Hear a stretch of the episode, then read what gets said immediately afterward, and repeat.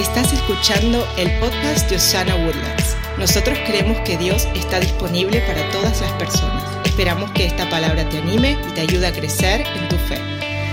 Vamos a leer Isaías 9:6. Dice, porque nos ha nacido un niño, se nos ha concedido un hijo. La soberanía reposará sobre sus hombros y se le darán estos nombres. Consejero admirable, Dios fuerte, Padre eterno, príncipe de paz. Este versículo es uno que escuchamos mucho en este tiempo de Navidad. Y es interesante porque el complejo, el, eh, el, carácter de Jesús es muy complejo. Hay muchas cosas que nosotros humanamente no vamos a poder entender. Pero Dios aún así, Él empieza a revelarse de diferentes maneras y en este versículo podemos ver un poquito de su carácter y qué significa para nosotros los que creemos en Él y lo seguimos. Así que vamos a hablar, eh, hemos hablado primero de cómo Él es nuestro guía, nuestro guía ¿verdad? que su consejo es más allá de lo que podemos entender. Eh, y es porque Él puede realizar milagros y es por eso que es tan asombroso su consejo. Entonces va más allá de nuestra comprensión humana. También hablamos de cómo Él es un Dios fuerte, que en batalla Él viene y nos salva y Él pelea por nosotros. Eso va más allá de nuestras capacidades físicas y espirituales también, porque Él está peleando batallas que no podemos ver. Pero hoy se convierte en algo más personal porque Él se llama nuestro Padre eterno. Y Él empieza a hacer un camino para tener esa relación más profunda con nosotros. En contexto, este versículo está hablando de la redención de Israel, de la venida del Mesías y los títulos que se le iban a asignar y que él gobernaría en esta tierra eh, y daría un inicio a un reino de bendición y paz que no iba a tener fin. La frase hebrea para Padre eterno podría traducirse literalmente Padre de la eternidad y muchos que estudian la Biblia se enfocan en eso como para decir eh, que Él es el Padre del tiempo, el que posea la eternidad. Y aunque sabemos que eso es cierto, en realidad ese no es el énfasis de este versículo en Isaías.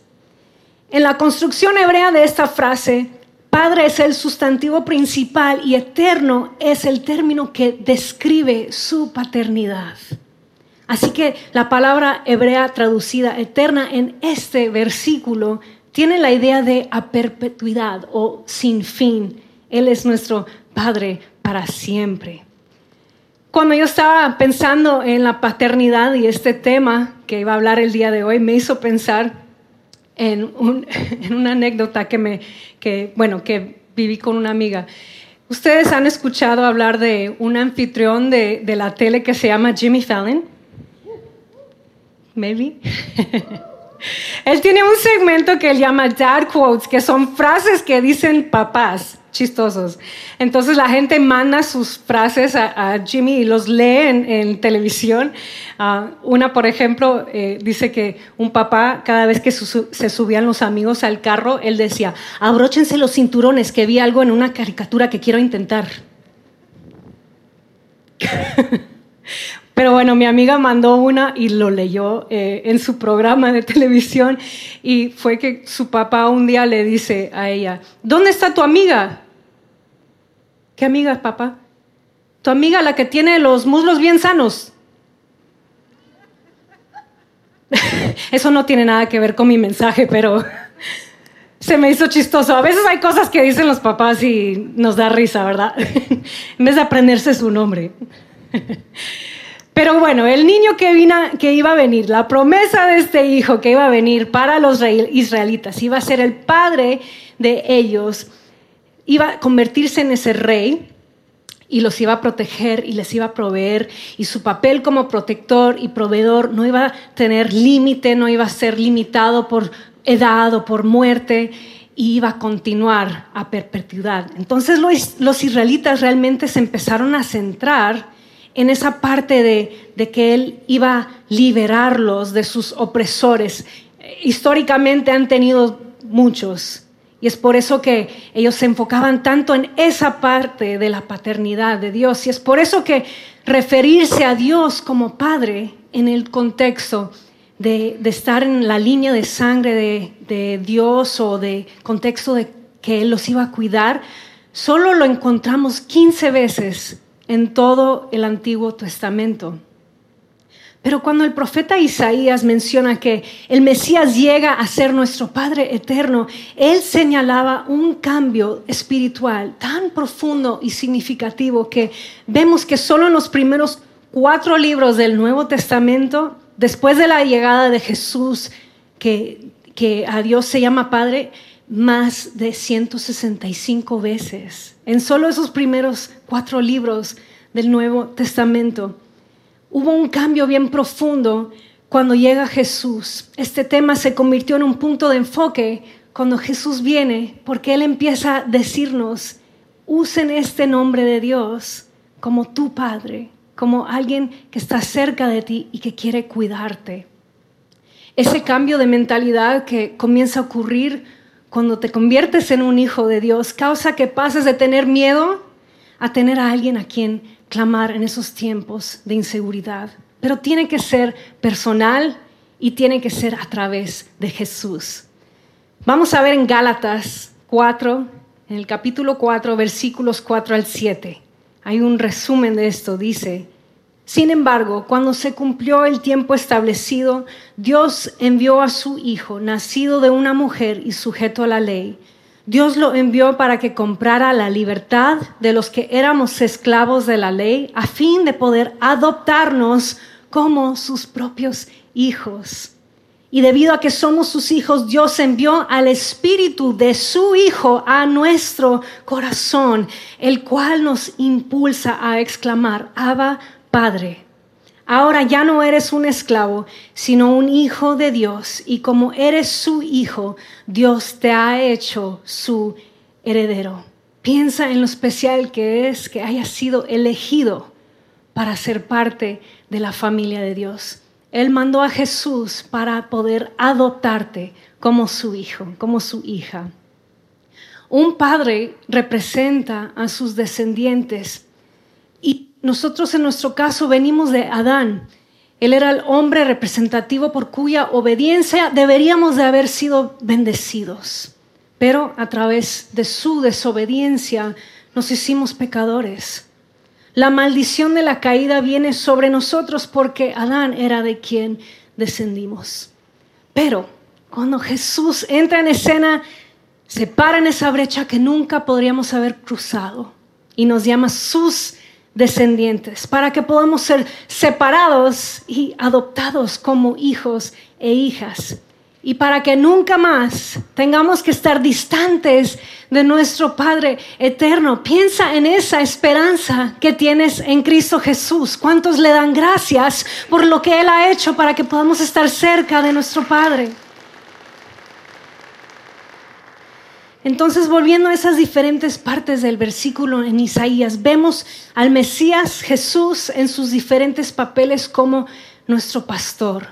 Cuando recibimos su admirable consejo o milagroso consejo, lo seguimos, porque es poderoso, derrota a aquellos que vienen en contra de nosotros y nos defiende. Luego, debido a su sacrificio, Él es la puerta a nuestra relación con el Padre Eterno que nos cuidará y nos mantendrá en perfecta paz. Y el próximo domingo vamos a hablar de cómo Él es nuestro príncipe de paz. Así que tú, Dios, Padre celestial, te ama incondicionalmente. Él provee con alegría, Él te cuida lo suficiente como para asumir tus cargas y te protege de todo corazón. Si no es así como te lo imaginas, si no tienes esa foto de Jesús, te animo a que pienses en esto. Cuando tú lees las historias de Jesús, vimos cómo Él siempre era bondadoso, compasivo. Él daba, Él ayudaba, Él sanaba.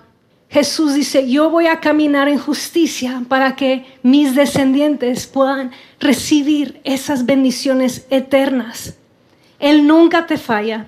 Él siempre va a ser constante, siempre va a ser confiable. Podemos depender de nuestro Dios Todopoderoso porque Él es bueno y Él será para siempre nuestro Padre que nos ama.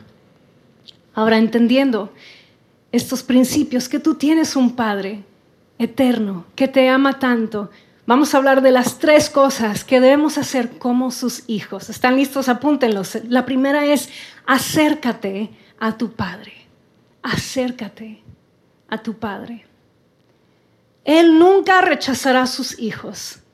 Para ser llamado tu Padre, tú tienes que ser su hijo. Y no hay nada que puedas hacer para dejar de ser su hijo cuando entres a esa relación con Él. Siempre tendrás a alguien que te cuide.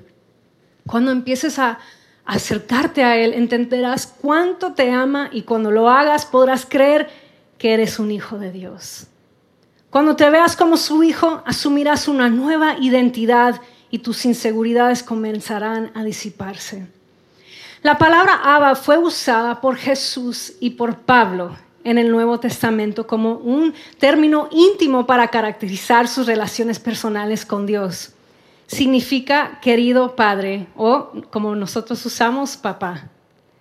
Cuando piensas en la historia de Pablo, de pasar de alguien que persiguió y mató a aquellos que creían en Jesús, a luego llamarlo su querido padre o papá, ese fue un cambio drástico en Pablo. Es increíble pensar y considerar que ese es el nombre que él usa cuando habla de Dios. Debe haberse dado cuenta de lo perdonado que fue y de lo amado que fue por Dios para poder llamarlo Abba Padre. Después de todo lo que él había hecho, él pudo conseguir esa relación íntima con Dios. Así que no importa que tan lejos te sientas, no importa lo que hayas hecho, que tú sientes que te ha alejado de Dios, tú sigues teniendo acceso a un Padre eterno disponible. Cuando descubramos quién es nuestro Padre y entendamos su corazón hacia nosotros, eh, eso nos va, nos va a llevar a la verdadera verdad. Si no lo encontramos, esa verdad se va a distorsionar. Siempre vamos a pensar que tenemos que hacer algo para ganarnos su amor o merecernos su gracia, pero eso no podría estar más lejos de la verdad. Él solo quiere que tú te acerques y que estés cerca de su corazón. Hay otras personas que dicen que nacieron en la iglesia y aunque han escuchado el Evangelio toda su vida, esos no están automáticamente cerca del Padre. La Biblia dice que debemos nacer de nuevo o elegir ser parte de la familia de Dios. Nuestro nacimiento aquí en la tierra no fue por nuestra elección, pero nuestro nacimiento en la familia eterna es nuestra decisión y es un regalo eterno que tenemos en Cristo Jesús. En Santiago 1.17 dice, todo lo que es bueno y perfecto es un regalo que desciende a nosotros de parte de Dios, nuestro Padre, quien creó todas las luces de los cielos. Así si quieres, eh, si quieres aceptar el regalo de la vida eterna con Él, si quieres vivir una vida llena de cosas buenas aquí en la tierra, eso solo puede venir a través de tu Padre Celestial. Así que acércate a Él y verás cómo Él se deleitará en darte esos regalos buenos y perfectos en tu vida. Acércate a tu Padre. Número dos, entrégale tus cargas. Entrégale tus cargas. El Salmo 55, 22 dice, entrégale tus cargas al Señor y Él cuidará de ti. No permitirá que los justos tropiecen y caigan.